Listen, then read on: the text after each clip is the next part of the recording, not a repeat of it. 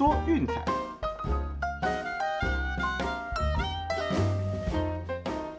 看球赛买运彩，老师教你前往拿白。大家好，我是骆老师，欢迎来到骆老师说运彩的节目。哦，昨天的战绩相当的不错哦，那一共是四场推荐哦，节目的三场加上 VIP 的一场，通通都过哦，那应该是给大家一个精彩的夜晚哦，看了好球赛，还顺便赢了一点零用钱哦。那今天一样哈，是礼拜天，所以说棒篮组的比赛都有。哦，不过不过哦，NBA 是例行赛的最后一天，而且排名和晋级已经大势已定哦，剩下的就是争季后赛第一轮，还有就是附加赛的主场资格而已哦，那影响相对来说没有这么严重，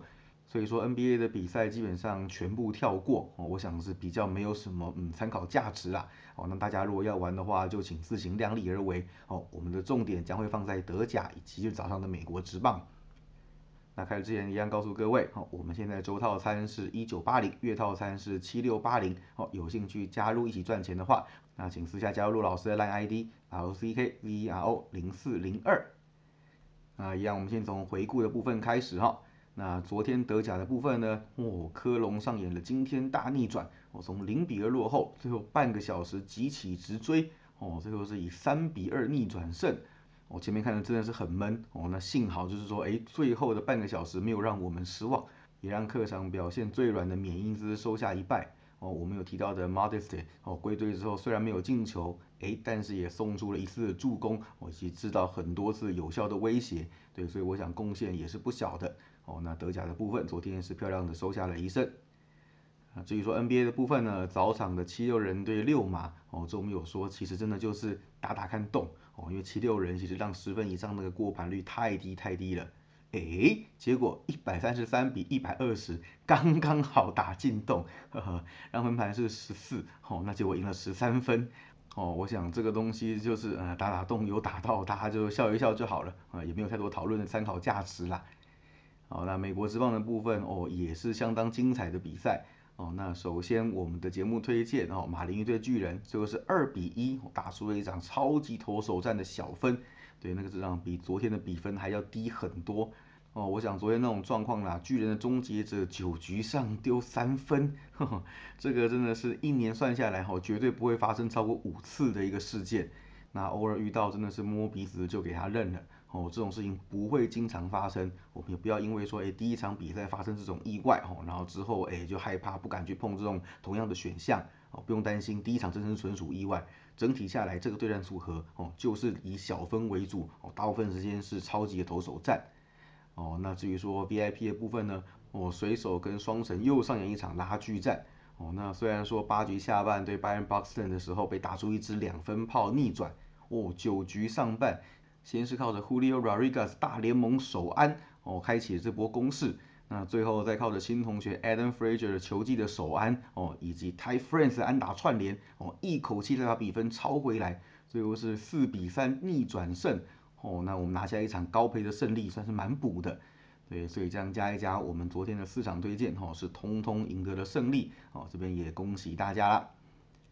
好，那今天的比赛哈，不好意思，因为时间比较晚了。那我们一样先从德甲开始讲起哦。那幸好这场比赛是十一点半哦，大家听完还是有时间的哦。那这场比赛就是法兰克福对费雷堡哦。法兰克福今年实在是很不法兰克福，对，那新朋友可能比较没有概念哦。那长时间在我们群组听我们在聊天的朋友都知道，过去这支球队哈向来是一支极度攻优于守的队伍哦，基本上防守跟纸糊的一样。诶，但是前锋的攻击表现却相当相当的出色。这里事实上哦是出产了很多国家队的顶级前锋啊，包含荷兰的 Dose Haller 哦，葡萄牙的 Silva 哦，瑞士的 Seferovic 哦，日本的前贵士，嗯，没错，都是之前这里的前锋。对，但是呢，这个阵容每年都在变换，前场的攻击手每季都是由不同的人担当。哦，那这一季反而的表现就乏善可陈，所以所以说这一季算是难得哦，法兰克福的攻击火力这么疲弱的一个球季。哦，我们来看他们最近十五季的表现哦，大概就是反映了这一季的状况。哦，基本上得分能力实在是乏善可陈，对，最近的十五场比赛当中只有四战哦得分是超过一的，哎，对，就经常在踢什么零比零、一比一哈，都是这种比数。不过让人意外的是哈，其中却也只有三场比赛失分超过一。对，没错，就我们刚刚讲的，什么零比零、一比一是非常非常频繁出现的比数哦，自己赢不了，也不让对手赢哦，也因为这样，这段期间出现了四大十一小这种极端的小分趋势。哦，这个实在是再说一次，很不法兰克福哦。不过今年球季的状况是如此哦，我想也成为我们另类的一个指标。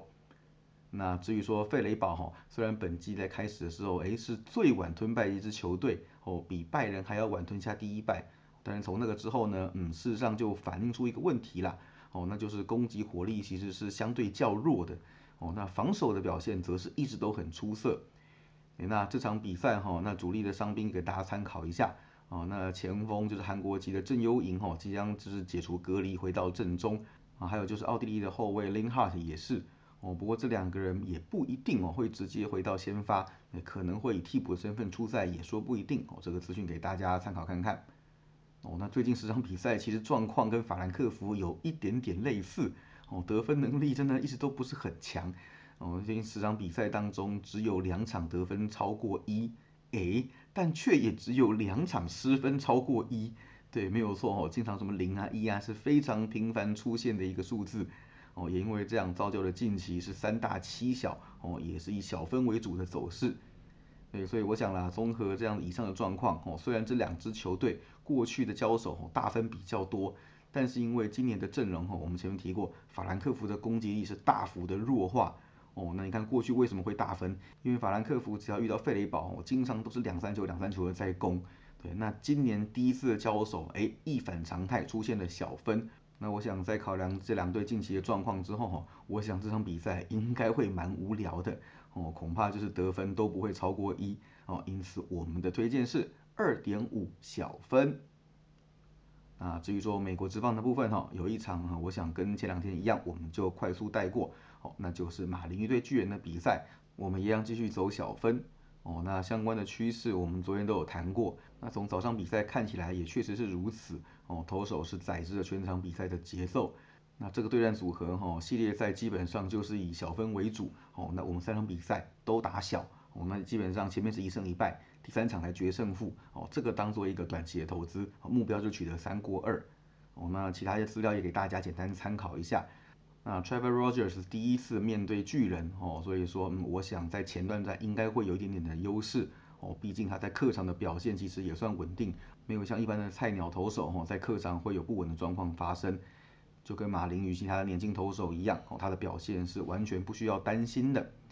哦。那至于说 Desclafani 面对马林鱼哈，事实上就是生涯投的也不错哦，只有一场是在巨人，那其他是在红人时期投的哦，这部分大家参考看看就好。哦，那五次的交手记录呢？球队取得了四胜一败。哦，那还有其中包含了三场优质先发，哦，四场打出小分。嗯，所以整体看起来基本上应该是不会有太大的问题啦。哦，只要保持这样节奏下去，哦，那三场比赛取得两场小分啊，应该是可行的。啊，因此我们的推荐是八小分。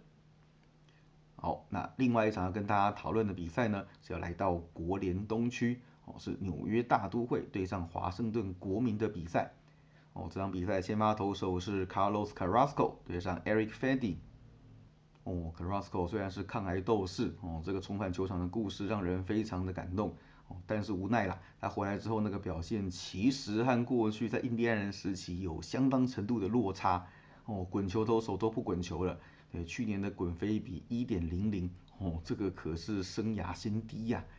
对，那结果他的战绩也是惨不忍睹哦，一胜五败，得分率六点零四哦，挨轰率提高很多哈，这个是影响滚飞比最大的因素。对，五十三局的投球被打了十二支的全垒打哦，这个失分真的是破表的啦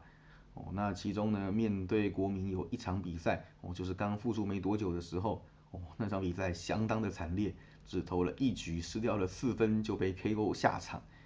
那事实上哈，我想 Carrasco 算是大都会这个豪华轮值当中，嗯，比较脆弱的一环啦。对，那前面那个王牌两个已经用掉了，哦，这场比赛我想会给国民比较多的一个攻击机会。哦，我们今天分析有提到，事实上国民的打击哈并不弱，哦，是一支极端的攻击型球队。哦，事实上也只剩下打击能看，哦，那个投手战力事实上残破到不堪一击的。对，所以我想 Carrasco 要过这一关哈，其实并没有这么的容易。哦，那至于说飞迪的部分呢，啊，我想去年表现也是乏善可陈啦。哦，七胜九败，得分率五点四七，安打数比投球局数还要多。哦，还其中还挨了二十三支的全垒打，这个应该是很难去压制打线大幅强化的大都会。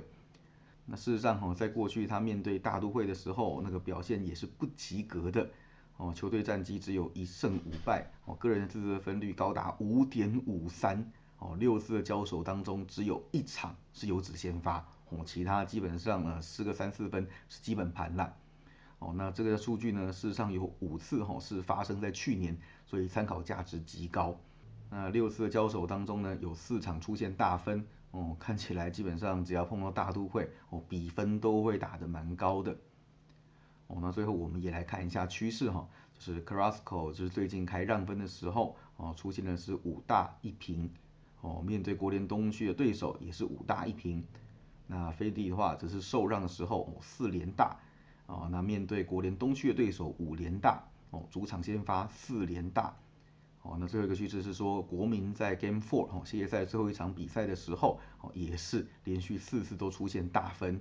以及主场受让的时候哦，是十七大八小二平，这些都是去年季末的一个走势，哦，所以说我想以今天这种状况来看，哈，这个毕竟是同分区的对手，对，所以这些趋势参考价值相对比较高的，哦，那阵容我们前面有提过，那那那个大都会基本上打线有大升级，哦，那国民的部分嗯打击虽然弱化了一点点，但是整体来说依然不差。所以我想啦，今天双方的投手应该都不会有好日子过，形成一场腥风血雨的打击大战，哦，机会是蛮高的。已经开幕前两场其实两队打的有一点点火药味，哦，所以我想这个部分其实也会助长了双方的一个攻势。对，因此我们的推荐是九点五大分。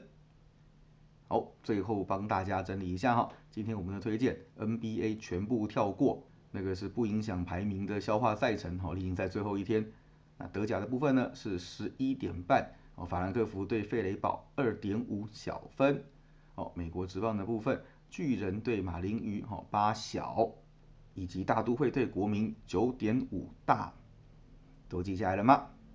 哦，这个周末只能说又回到了熟悉的节奏了哦，虽然说这是彻夜在看棒球，几乎都没有睡觉，我要利用下午时间来补眠，对，不过我想哈有这样的日子可以过是非常幸福的。哦，毕竟两年前那段惨况，我我也经历过，真的是啊，疫情爆发，全世界没球赛，哈，现实中又不能群聚，不能我打德州扑克，哦，真的是惨到快要跑路了。对，那回到这样的日子，哦，大家真的要好好珍惜啦。